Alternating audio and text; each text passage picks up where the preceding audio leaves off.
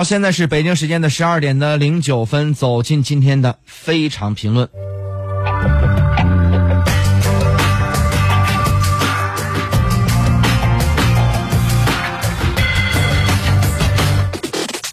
非常评论。那么，在两个星期之前呢，中国虽然是过了期限，但是还是宣布加入了世界卫生组织的和这个全球疫苗免疫联盟共同牵头成立的新冠肺炎疫苗实施计划。当时呢，许多国家呃国际的这个观察家呀的判断就是中国呀在疫苗研发上占据了有利的优势，于是启动了疫苗外交。那么就在十月二十一号，中国的卫健委科技发展中心主任郑中伟啊，就透露了一个相当有意义的一个防卫的措施。那么就是中国到今年年底大约可以生产一亿剂的新冠灭活疫苗。这个信息实际上是公开告诉全世界，中国已经可以生产合格的新冠疫苗了。那么同时呢，对于中国赴国外并注射了疫苗的人呢，我们都在强调是在中国境内完成的。这其实就意味着中国的疫苗呢还没有获得相关国家的认可。呃，那么这也表明了中外研发新冠疫苗的博弈是相当之较劲的。我们知道呀，在当今的这个国际大环境大背景之下，新冠疫苗的研发，某种意义上实际上是越来越成为大国在国际的这个影响力。特别是在经济、政治领域博弈的一个平台。从这个医学科研水平来说，全世界还有这个欧美国家呀最为发达。此外呢，印度的制药业还有一些其他南亚国家的实验水平也非常高。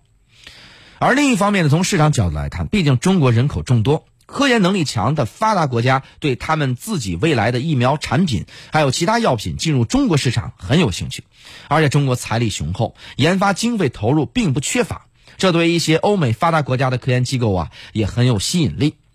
这些本来都是中外东西方合作研发疫苗的一个积极因素，但是呢，当前国际关系的特点是政治挂帅。那么，即使是疫苗这个涉及到普世利益的产品上，也是在所难免的。那么，还有就是标准这个检验标准的一个话语权的问题。那么，在西方啊，特别是在欧美，已经直接表明他们不信任俄罗斯的疫苗。那么对于中国呢，虽然没有公开的否定，但是从检验机构到制药企业的联盟，西方的权威性啊，实际上是对中国产生了很大的压力。但是呢，西方的信息透明体系倒也经常暴露他们自己啊了解的负面消息。比如说，在前一段时间，有一名参加欧洲最厉害的一个制药公司阿斯利康新冠疫苗实验的一位巴西公民死亡了。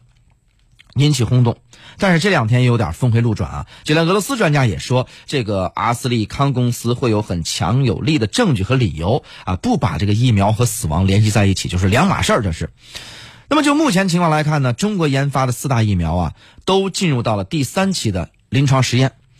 而且呢，据说是效果啊相当不错。那么于是呢，国际社会啊就认为中国在这方面开展了疫苗外交。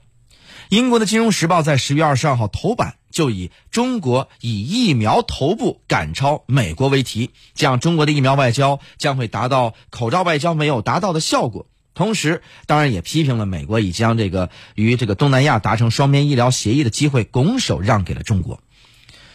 虽然呢，我们在这个否认说这个疫苗搞疫苗外交的，但是事实上呢，我们也确实啊，在疫苗研发和支援别国方面呢，比美国做得好。所以呢，这确实也是在中国在外交上取得的一个呃成果，不是主观的，但是在客观上形成了这么一种局面。好，私家车看天下，我是谢飞，咱们稍后继续回来。每一辆汽车都有自己的灵魂。